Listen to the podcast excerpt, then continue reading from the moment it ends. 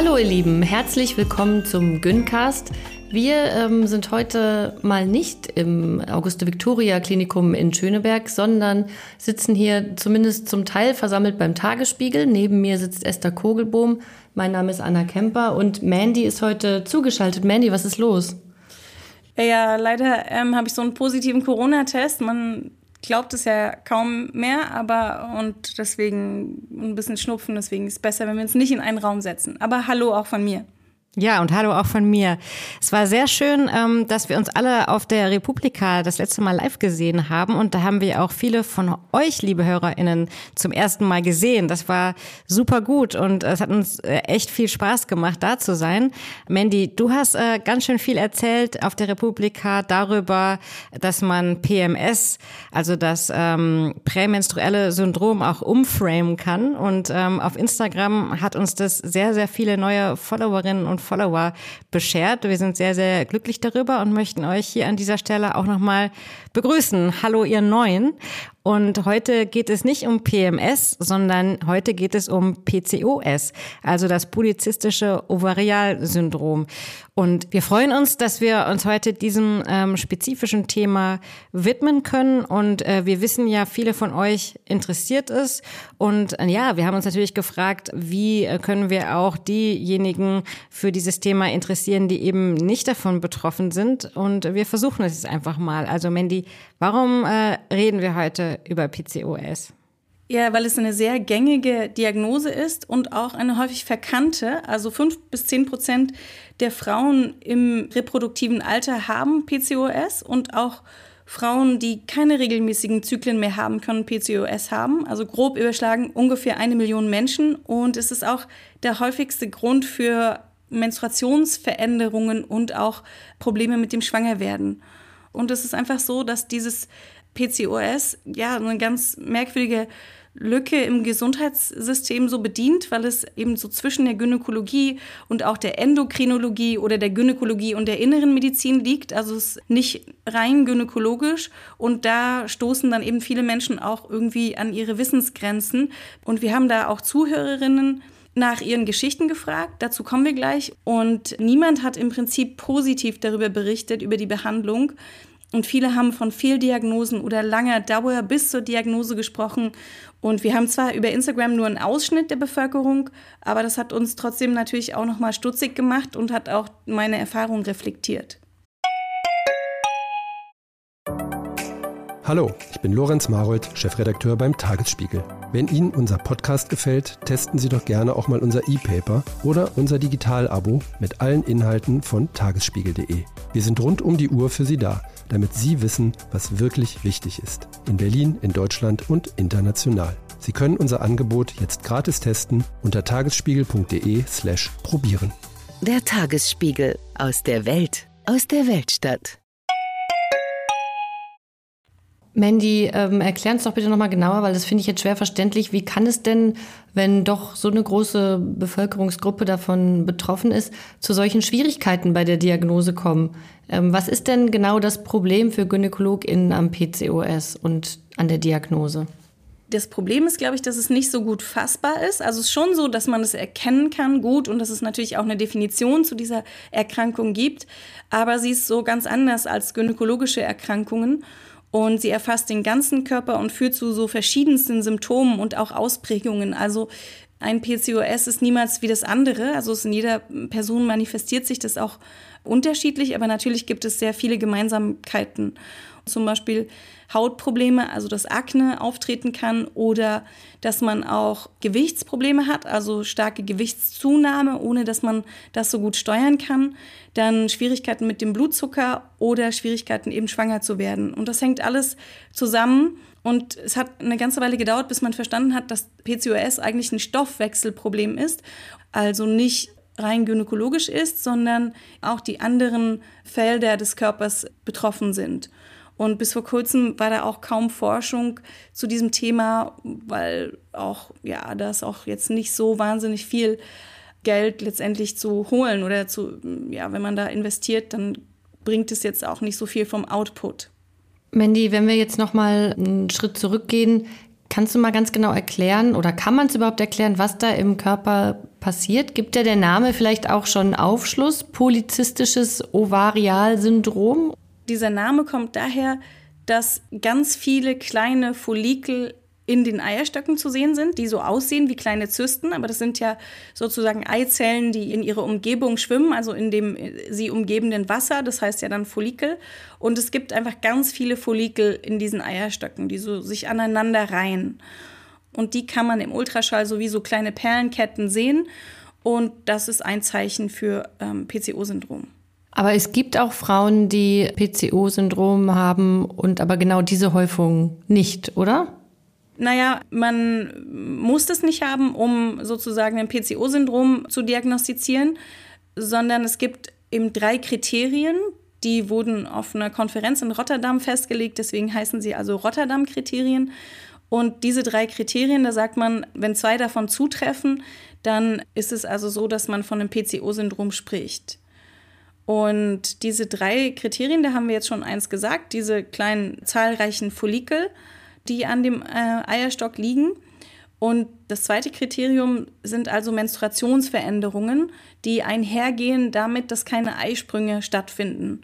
Das kann so aussehen, dass man gar nicht mehr menstruiert oder sehr, sehr wenig, nur ein paar Mal im Jahr zum Beispiel. Und dass da auch keine Eisprünge stattfinden. Das merkt man unter Umständen gar nicht so richtig, sondern das würde man dann zum Beispiel in einem Blut- oder Urintest feststellen können. So, das ist das zweite Kriterium, also diese Menstruationsveränderung ohne Eisprünge. Und das dritte Kriterium ist, dass man also entweder äußerlich, also dass man den Menschen ansieht, dass sie einen Hyperandrogenismus haben, also zu viel Androgene, zum Beispiel also zu viel Testosteron. Das bedeutet, dass diese Menschen äußerliche Zeichen von zu viel Testosteron im Blut haben, also was wäre das? Zum Beispiel Haarwuchs ähm, am Körper oder das stellt man nur laborchemisch fest, also nur im Blut. Okay, Mandy, vielleicht äh, sollten wir noch mal ganz kurz darüber sprechen, ähm, was du sagtest, äh, Hormone aus der Gruppe der Androgene sind. Äh, wir haben, ich glaube, verstanden zu haben, dass es sich dabei um männlich gelesene, falls man Hormone lesen kann, also männlich gelesene Hormone handelt. Also bedeutet das jetzt, wenn ich ähm, drei Barthaare habe äh, über der Oberlippe, die ich mir regelmäßig auszupfen muss, dass ich schon betroffen bin? Also nein, das mit den Bartern, das äh, natürlich gibt es unterschiedliche auch genetische Ausprägungen von überhaupt Körperbehaarung. Da gibt es so unterschiedliche Einteilungen. Wenn der Bartwuchs jetzt zum Beispiel überdurchschnittlich groß ist, dann könnte das ein Zeichen sein, muss aber überhaupt nicht. Denn wir alle haben Androgene im Blut und auch Östrogene, also egal welches biologische Geschlecht wir jetzt haben, ist es so, dass wir, dass nicht nur in dem Hoden, also Testosteron produziert wird, sondern alle Menschen eben ähm, diese Androgene, dieses Testosteron auch haben und nur die unterschiedlichen Hormone eben stärker im Blut vorhanden sind. Und bei PCOS kommt es eben zu einem Ungleichgewicht und das überfordert auch den Körper ähm, so, dass er eben dann Haarwuchs ausprägt. Ich habe bei der Recherche äh, sowohl vom PCO-Syndrom als auch nur von PCO gelesen. Gibt es da eigentlich einen Unterschied oder hat dann nur jemand das Syndrom vergessen? Ja, also dadurch, dass dieses PCO-Syndrom so unterschiedlich ist, gibt es auch, ähm, sagen wir mal, mildere Ausprägungen. Und es gibt zum Beispiel, dass ein Eierstock sehr voll ist mit Follikeln, also diesen kleinen Zysten, und dann eben nicht dieses PCO-Syndrom in der ganzen Ausprägung vorhanden ist. Ähm, deswegen muss man immer vorsichtig sein, auch mit der Diagnose und die ganz genau stellen. Es gibt zahlreiche Menschen, die viele Follikel in den Eierstöcken haben und dann die Diagnose PCOS bekommen haben, also PCO-Syndrom, und dann aber gar nicht diese komplette Stoffwechselerkrankung hatten. Also ich weiß nicht, wie es euch geht, aber ich habe jetzt bis hierhin schon äh, echt einige Fragen, die ich unbedingt noch loswerden will. Ich fange mal mit der ersten an. Mandy, du sprichst jetzt immer von Eizellen und dann mal von Zysten, aber in meiner Vorstellung waren Eizellen und Zysten eigentlich was anderes. Wieso ist das jetzt hier so? Wieso setzt du das da so gleich? Also das sind eigentlich beim PCO gar keine Zysten, sondern das sind die Eizellen, die in ihren kleinen Follikeln schwimmen. Also eigentlich wäre die korrekte Bezeichnung Polyfollikel-Syndrom. ja, sehr warum, gut. warum hat es denn noch nie jemand korrigiert? Vielleicht in Rotterdam hätte man doch gleich sagen können, ähm, wir benennen es um.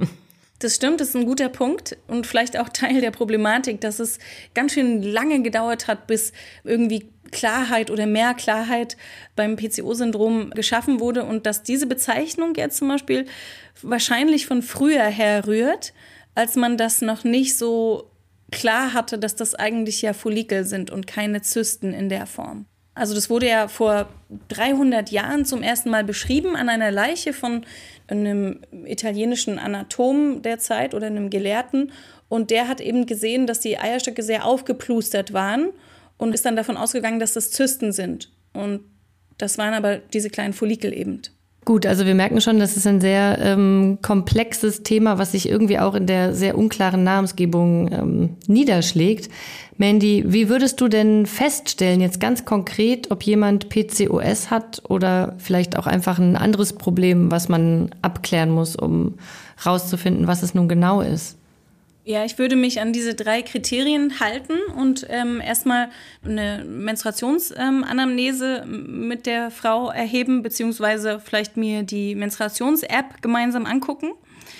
Das wäre der erste Schritt. Dann mit ihr darüber sprechen, wie, also wie zum Beispiel die Behaarung oder das Hautbild ist und ob es da irgendwelche Faktoren gibt, die sie stören oder die sie bemerkt hat, die sich verändert haben. Und dann würde man danach einen ähm, Ultraschall durchführen und sich die Eierstöcke angucken und eben diese follikelreichen Eierstöcke sehen. Das sieht man relativ einfach im Ultraschall. Das sind, wie gesagt, so kleine dunkle Ketten, Perlenketten nebeneinander nennt man das manchmal, also so, so klitzekleine Follikel eben, die man da sieht. Und dann würde man eine Blutuntersuchung durchführen und eben dieses zu viel an Androgenen, also Testosteron, bestimmen im Blut. Jetzt haben wir äh, schon einen Blick auf die medizinische Perspektive geworfen.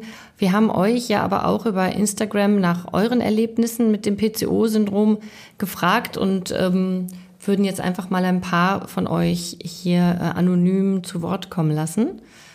Eine Hörerin äh, hat uns geschrieben, ich lese mal vor.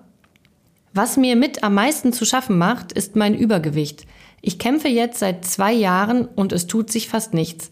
Meine Freundinnen nehmen super schnell ab und ich brauche für 10 Kilogramm fünf Monate. Ich war schon bei vielen Frauenärztinnen und jedes Mal das Gleiche. Bitte nehmen Sie die Pille, dann nehmen Sie ab. Gesagt, getan, aber nichts, nichts hat sich verändert. Ich habe so viel Ernährungsberatung gemacht, mache viermal die Woche Sport, ernähre mich ausgewogen, aber es geht nur schleppend. Und dazu kommt noch die große Sorge, dass ich später nur sehr erschwert Kinder kriegen kann. Danke fürs äh, Erzählen. Ähm, wir haben ähm, noch eine weitere Person, die uns berichtet hat von ihren Erfahrungen mit PCOS und sie hat eine Ausbildung als Hebamme angefangen und äh, verhütet per Temperaturmethode und ihre Menstruation, hat sie uns erzählt, blieb über einen Zeitraum von mehr als zwei Monaten einfach aus. Und ich zitiere jetzt mal, was sie schreibt. Beim Günd fragte der nur, sind wir vielleicht ein bisschen schwanger? Ich war sehr nervös und wusste gar nicht, was ich antworten sollte. Nach vaginaler Sonographie hat er mir direkt die Diagnose polizistische Ovarien gestellt und gesagt, dass das erstmal nichts Schlimmes ist. Ich aber vielleicht keine Kinder kriegen kann oder es sehr schwer wird. Mehr hat er nicht erklärt. Nach diesem Termin war ich absolut hin und her, froh gerade nicht schwanger zu sein, in Sorge, dass sich mein starker Kinderwunsch nie erfüllen wird und auch sauer über die Schroffheit des Gynäkologen. Beruflich wurde ich tagtäglich mit dem Thema konfrontiert und habe mich immer gefragt, ob ich auch mal eine Schwangerschaft, Geburt oder Stillen selbst erleben werde. Da steckt so eine Ironie dahinter, wie der taube Komponist, der depressive Komiker, die sterile Hebamme. Ich habe überlegt, den Beruf aufzugeben, wenn sich das mit der Sterilität bewahrheiten sollte. Mittlerweile hat sie auch äh, erklärt, mh, mm, versucht sie die Sache ein bisschen positiver zu sehen und erzählt weiter. Ich freue mich jedes Mal, wenn ich eine Frau zur Geburtsanmeldung aufnehme, die trotz PCOS natürlich schwanger geworden ist. Ja, wir haben auch ähm, Geschichten von anderen geschickt bekommen, die über plötzlichen Haarausfall klagen oder über das Gegenteil, zu viele Haare an vielleicht Stellen, wo man sie auch nicht so gerne haben möchte. Also Ansätze von Bartwuchs, vor allem an der Oberlippe, auf dem Bauch oder den Schultern. Und interessant war da auch die Nachricht von einer Hörerin, die ich jetzt vorlese. Der schwierigste andauernde Kampf ist gegen Vorurteile von außen, die die Krankheit nicht verstehen. Pickel, Mehrgewicht, Ruhe und Pausen brauchen, das alles geht auf PCOS zurück und nicht darauf, dass Betroffene faul sind oder sich nicht um sich selber kümmern. Ich habe ständig das Gefühl, mich erklären zu müssen und ich muss mich auch viel selbst dran erinnern, dass die Müdigkeit oder der Heißhunger nur bedingt von mir selbst beeinflussbar sind. Auch wenn PCOS eine fast unsichtbare Krankheit ist, es ist eine chronische Krankheit, die fast jeden Teil meines Lebens beeinflusst oder beeinträchtigt. Sie zerrt am Körper und leider auch an der Psyche. Mandy, jetzt haben wir hier ganz schön viele verschiedene Felder aufgemacht. Ähm, es ging um äh, unerwünschte Gewichtszunahme beziehungsweise die Schwierigkeit, das wieder zu verlieren. Es ging um einen möglichen unerfüllten Kinderwunsch. Sogar das Stichwort Sterilität ist gefallen. Wir haben die psychischen Belastungen. Mandy, wenn wir jetzt die einzelnen Punkte oder einige von den Sachen mal uns nochmal anschauen, die uns die HörerInnen geschickt haben. Da hat ja eine berichtet, dass der Gynäkologe in dem Fall ihr einfach die Pille verschrieben hat. Wieso und wie kann die denn gegen PCOS helfen? Also die Pille ist eine empfohlene Therapieoption bei PCO-Syndrom und auch in den Leitlinien eben so festgehalten, dass ähm, sie gegen gewisse Symptome von PCO-Syndrom hilft. Und die Pille bedeutet ja erstmal, dass man zum Beispiel, wenn man sich dafür entscheidet, sie auch mit einer Pause zu nehmen, dass man dann zum Beispiel diese Blutungen hat. Da haben wir uns schon mal geeinigt, dass das künstliche Blutungen sind, keine echte Menstruation. Das ist ein Nachteil von dieser Behandlung. Aber der Vorteil ist, dass zum Beispiel jetzt die Androgene, die zu hoch sind, dadurch natürlich antagonisiert werden, beziehungsweise denen entgegengesetzt werden weibliche Hormone, die man dann oral im Rahmen der Pille zu sich nimmt. Und das äh, stoppt auch diese Behaarung oder kann das Hautbild verbessern. Also einzelne Bereiche werden mh, mm, durch die Pille beim PCOS verändert zum Positiven. Aber das grundlegende Stoffwechselproblem erstmal, das wird dadurch nicht therapiert. Deswegen ist so ein bisschen schwierig als Universalantwort zu sagen, äh, nehmen Sie die Pille. Ja, das ist natürlich wirklich eine schwierige Situation, weil ja wir aus den äh, Geschichten der Betroffenen gerade auch gelernt haben, dass eben PCOS typischerweise entdeckt wird, wenn Menschen die Pille absetzen. Ja? Und äh, weil dann eben der Zyklus unregelmäßig ist. Also man stelle sich vor, man setzt die Pille ab, weil zum Beispiel ein Kinderwunsch besteht, da ist die Situation nochmal anders. Oder ähm, man setzt die Pille ab, weil man eben unzufrieden ist mit Nebenwirkungen oder spürt, dass sie einen auf irgendeine mögliche Art und Weise negativ beeinträchtigt, dann ist natürlich die Pille als Antwort der Gynäkologin auf PCOS verständlicherweise frustrierend für die Leute. Aber wenn man jetzt die anderen Symptome einfach mal ignoriert für einen Moment, ist es denn, Mandy, überhaupt ein gesundheitliches Problem oder Risiko für den Körper, wenn der Zyklus durch PCOS unregelmäßig ist? Oder kann man das doch einfach tolerieren, wenn es einem kein Problem bereitet? Ja, das ist ja nur eins der vielen Symptome, dieses Ausbleiben der Menstruation und das Ausbleiben der Eisprünge. Da würde man jetzt nochmal gucken, wie hoch zum Beispiel auch die damit verbundenen Östrogene im Blut sind. Die Östrogene, die führen ja eben doch schon auch zu einer guten Knochenstärke und so weiter. Also es kommt ganz drauf an, aber es ist ja nicht das einzige Symptom. Sonst könnte man sagen, na gut, Ausbleiben der Menstruation wenn man ein paar Mal im Jahr menstruiert, dann reicht es erstmal von der Östrogensynthese. So sagen wir mal so ja, drei bis sechs Mal pro Jahr menstruieren. Damit hat man eigentlich ausreichend Östrogene auch. Aber das ist ja nur ein Symptom von einem ganz komplexen Krankheitsbild. Das heißt, man sollte dann auch noch die anderen Aspekte in Betracht ziehen und gucken, wie die einzelne Person unter diesen leidet oder was sie verändert haben möchte. Mandy, was ist denn dein Rat aus Erfahrung? An wen sollten sich Personen wenden, wenn sie vermuten, dass sie PCOS haben? Sollten sie möglichst schnell zur Gynäkologin oder möglichst schnell zur Endokrinologin? Also gut ist es, wenn man auf jeden Fall bei einer Person unterkommt, die mit einem gemeinsam den Weg geht und auch Verständnis für die individuellen Probleme hat, weil es ja eine individuelle Situation ist, in der man sich befindet. Also am besten, man wählt es danach aus, wo die meiste Expertise ist, wo man sich am besten auch betreut äh, fühlt. Und das kann man ja auch ganz offen besprechen mit der Gynäkologin oder der Endokrinologin, ob sie bereit ist, dazu mit einem gemeinsam diesen Weg zu gehen oder ob man sich auch mehrere Spezialistinnen zur Seite stellt, gemeinsam mit vielleicht auch Ernährungsberaterinnen zum Beispiel, die dann ähm, helfen. Herzlich willkommen zu Tatort Berlin, dem True Crime Podcast des Tagesspiegels. Ich bin Sebastian Leber. Und ich heiße Katja Füchsel. Es geht um Körperverletzung, um Entführung, aber auch um Mord und Totschlag. 77 Jahre lang hat sich ein Justizbediensteter aus Berlin, nie was zu Schulden kommen lassen, bis er nach fast 40 Jahren glücklicher Ehe seiner 78 Jahre alten Frau ein Kissen aufs Gesicht drückt und sie tötet. Wir werden heute die Frage klären, was es für Folgen hat, wenn man einen Polizeibeamten in aller Öffentlichkeit bedroht mit Sätzen wie Ich schwöre, ich fick dein Leben. Es geht um den Prozess gegen den sogenannten Clanchef Arafat Abu Chaka und drei seiner Brüder. Unsere nächste Folge, da ist alles ganz anders, als es zunächst scheint. Hört rein bei Tatort Berlin, dem True Crime Podcast des Tagesspiegels. Abonniert Tatort Berlin jetzt, um keine Folge zu verpassen.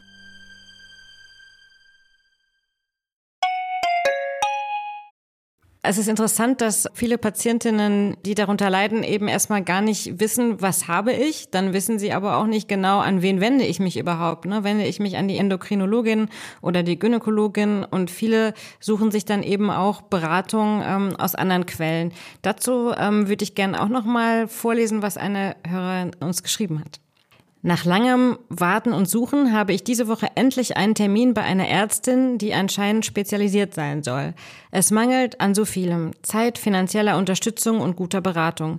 Wenn man irgendwelche Coaches im Internet findet, dann landet man auch schnell bei esoterischen Rezepten, mit denen man wieder zu seiner, in Anführungsstrichen, Weiblichkeit kommen soll.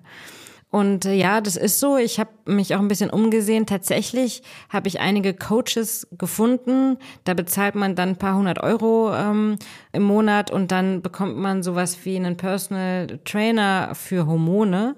Und andere haben Shops und so allerlei ähm, dubiose Mittelchen in irgendwelchen rosa Gefäßen und teilweise sogar Dinge wie Schlafmittel oder andere führen einen dann über einen Markt und zeigen einem, was es alles für tolle Obstsorten gibt und was man mit denen zubereiten kann. Alles natürlich gegen PCOS.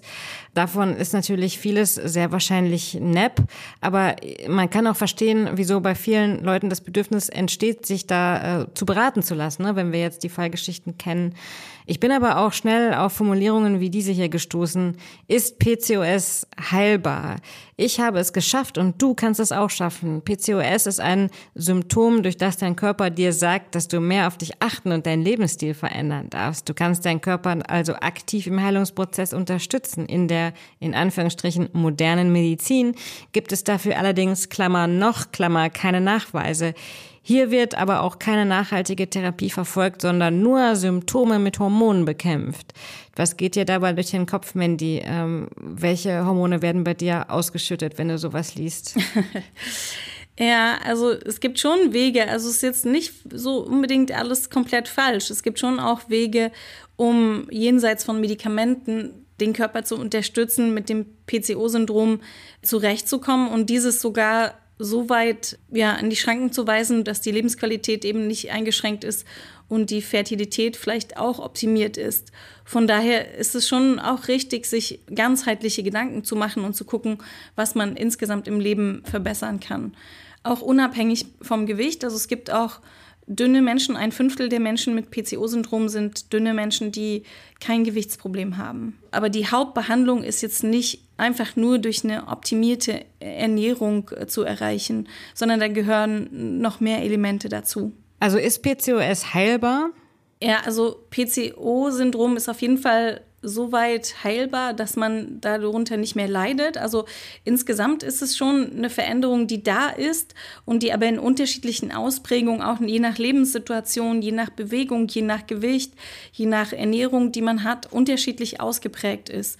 Im Prinzip haben wir uns ja bei der Vorbereitung auch gefragt, wie ist es möglich, dass so viele Menschen darunter leiden? Warum ist es nicht ausgestorben? Die Evolution beseitigt ja relativ zuverlässig auch Erkrankungen, die dazu führen, dass die Fruchtbarkeit eingeschränkt ist. Und deswegen ist es auch ganz klar, dass die Veränderungen, die man hat, wenn man ein PCO-Syndrom bekommt, dass die einen Vorteil evolutionär bedeutet haben.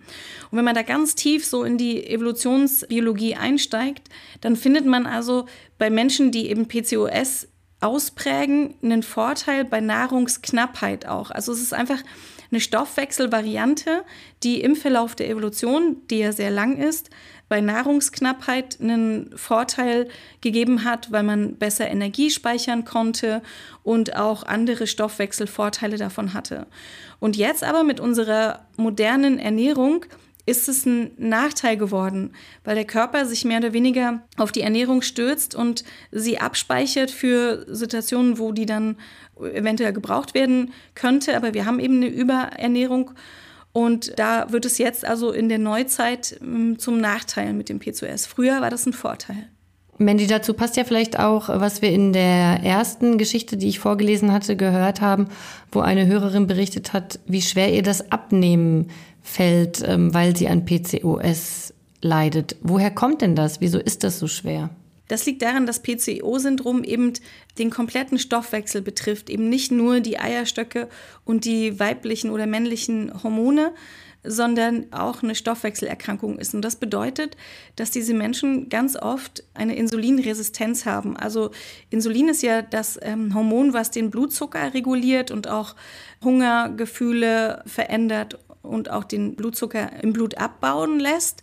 Und das ist dann so, je mehr Gewicht man hat, desto schlimmer ausgeprägtes PCO-Syndrom und umgekehrt. Also schaukelt sich dann gegenseitig so hoch.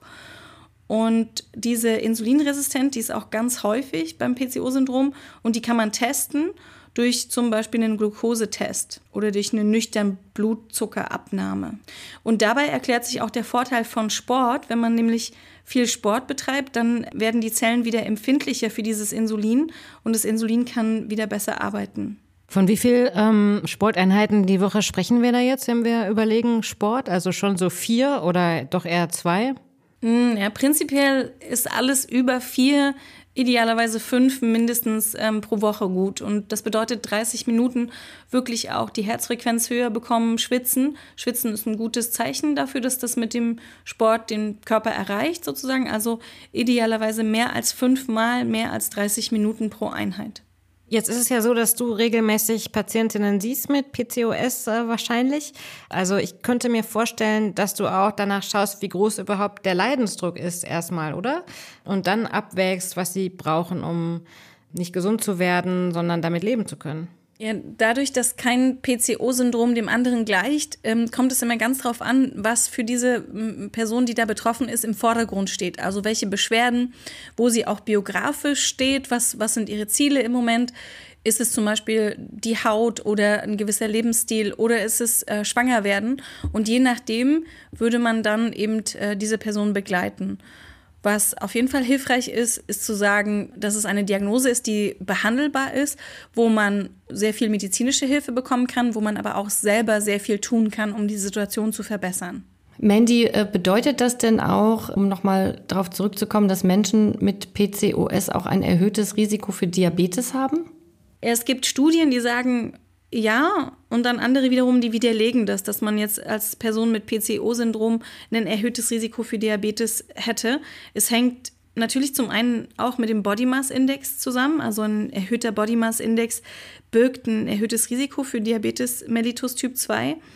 Aber auch unabhängig vom Body Mass Index wurde in einigen Studien bei PCO-Syndrom nachgewiesen, dass die Diabetesrate erhöht ist.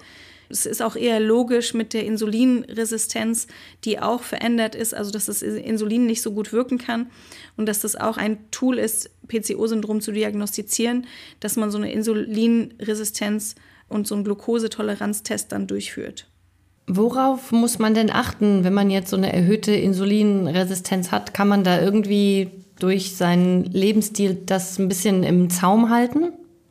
Ja, das kann man auf jeden Fall. Das erfordert extrem viel Disziplin auch, dass man zum Beispiel auf äh, kurzkettige Kohlenhydrate verzichtet und die Ernährung eben ähm, weg von Kohlenhydraten vielleicht in Richtung mehr Proteine, mehr Fette und sowieso hypokalorisch, also weniger Kalorien lenkt. Da braucht man sehr viel Disziplin und wir packen euch da einige Empfehlungen in die Show Notes von sehr, sehr guten Ratgebern und auch sehr guten Studien, die man dann nochmal nachlesen kann, wie man das jetzt genau handhabt mit der Ernährung und dem Sport. Und zusätzlich dazu, zu dieser Ernährungsoptimierung und auch hm, vielleicht der Bewegung, die dringend notwendig ist, werden auch Medikamente eingesetzt, die auf diese Insulinresistenz, also auf diese Zucker, Blutzuckerproblematik abzielen und zwar Medikamente, die man sonst auch bei Menschen mit Diabetes einsetzt. Und was bewirken diese Medikamente dann? Metformin ist da das Medikament, was man einsetzt, was ähm, man eben auch bei ganz normalem Diabetes mellitus einsetzt. Und dieses Metformin, das wirkt direkt auf den Stoffwechsel und verbessert diesen, also erhöht die Empfindlichkeit für Insulin im Blut und reduziert aber auch so die Zuckeraufnahme aus dem Darm und äh, führt im Körper insgesamt auch zu weniger Zuckerproduktion. Und das äußert sich dann bei den Menschen, die PCO-Syndrom haben, mit einer Zyklusregulation. Also der Zyklus wird wieder regelmäßiger. Ovulationen treten häufiger auf und das Gewicht wird auch weniger. Und es gibt eine sehr gute Leitlinie zu PCO-Syndrom oder mehrere Leitlinien, aber die tun wir auch in die Show Notes.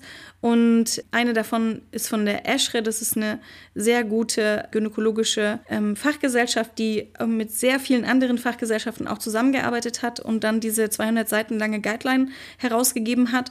Und da kann man also auch die ganz individualisierte Therapie nachlesen. Und wenn man jetzt die Pille verschreibt, dann kann man natürlich nicht mehr schwanger werden. Häufig wird die Pille auch mit Metformin kombiniert, um einen, einen positiven Stoffwechseleffekt zu erwirken.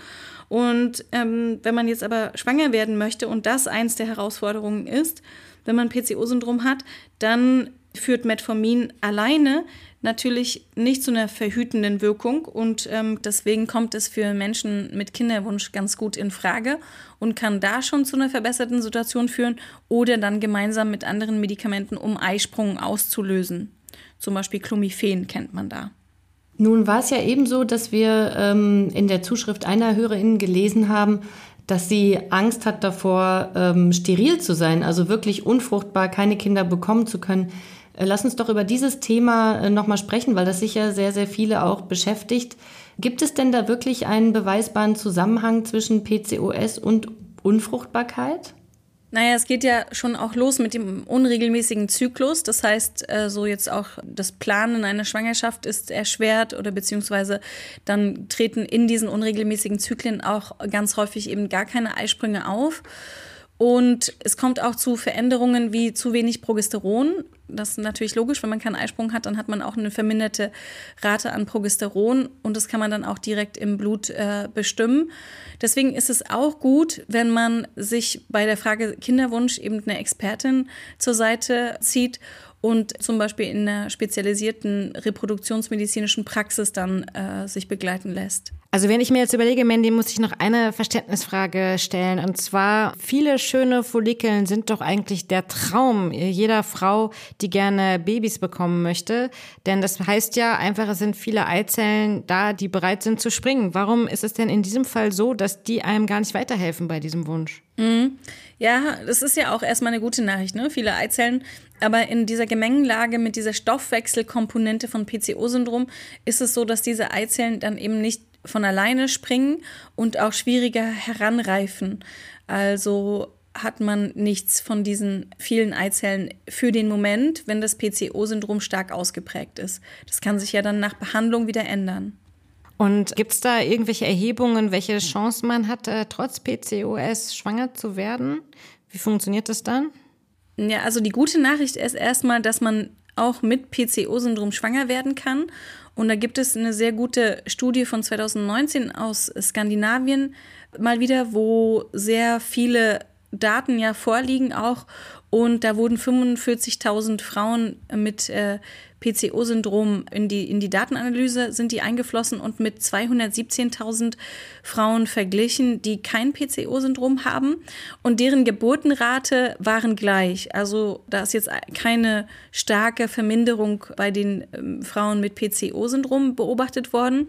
Was man aber sagen kann, ist, dass Frauen mit PCO-Syndrom länger brauchen, um schwanger zu werden und auch das erste Kind zu bekommen. Und sie haben insgesamt eine niedrigere Fertilitätsrate und äh, haben weniger Kinder insgesamt äh, als die Frauen ohne PCO.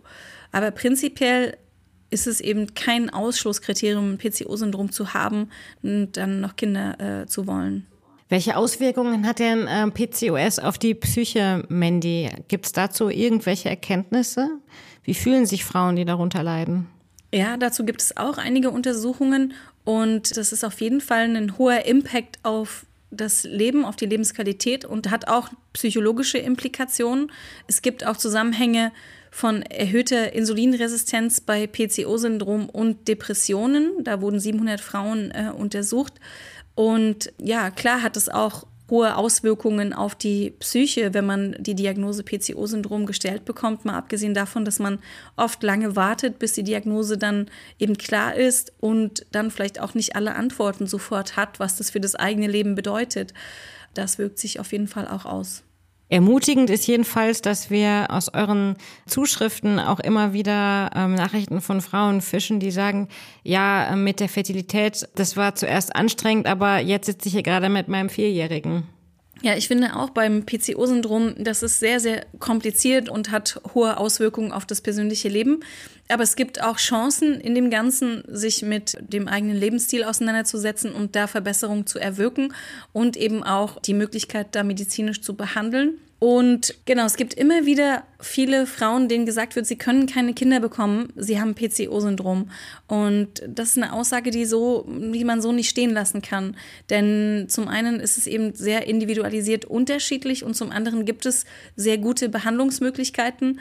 Und eine meiner Freundinnen hat auch mit äh, im Alter von 20 Jahren gesagt bekommen, du kannst keine Kinder bekommen, hat danach ihr ganzes Leben gestaltet, ähm, die Partnerschaft dann so gestaltet, dass eben keine Kinder möglich sind und auch den Mann so informiert und es war wirklich hatte einen wirklich großen Impact auf ihre Lebensplanung und äh, heute hat sie vier Kinder und denkt manchmal noch an diese Zeit zurück, wie sehr sie das eben auch ähm, ja ernst genommen hat und beeinflusst hat und was für einen hohen Stellenwert dann auch so eine Aussage für sie hatte.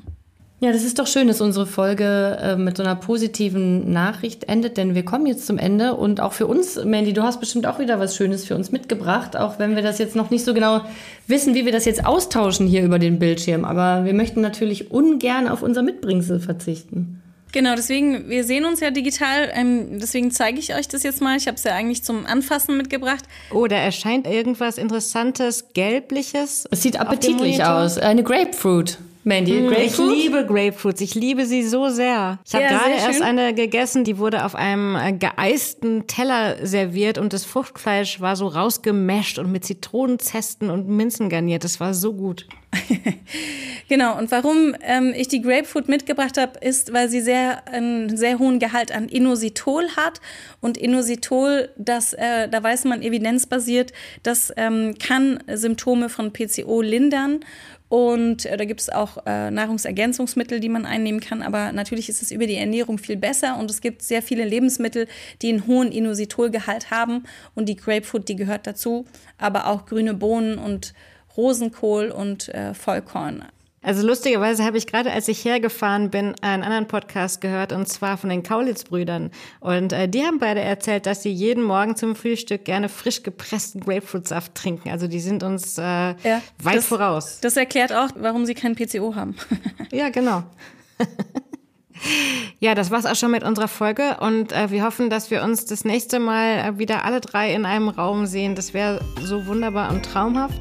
Wir sagen vielen, vielen herzlichen Dank, liebe Hörerinnen, für eure Geschichten und wir würden uns auch wirklich sehr darüber freuen, wenn ihr uns weiterhin schreibt. Wir möchten gern dazulernen, also schickt uns weiterhin eure Erfahrungen und Erlebnisse mit PCOS. Das fänden wir toll. Dankeschön. Folgt uns auf Instagram und vielen Dank äh, Markus Lücker für die Aufnahmeleitung, die Recherche und überhaupt alles. Und äh, vielen Dank, Anna, fürs Dasein. Und äh, danke, Mandy. Und dir vor allen Dingen sehr, sehr gute Besserung. Ja, gute Besserung. Ja, danke schön. Tschüss. Tschüss, bis bald.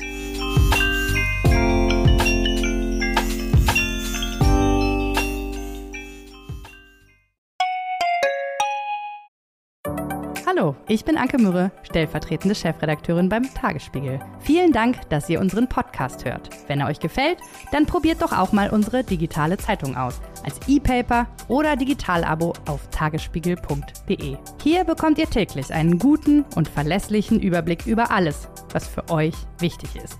Aus Berlin, Deutschland und der Welt. Jetzt einfach gratis testen unter tagesspiegel.de/slash probieren. Wir freuen uns auf euch. Der Tagesspiegel aus der Welt, aus der Weltstadt.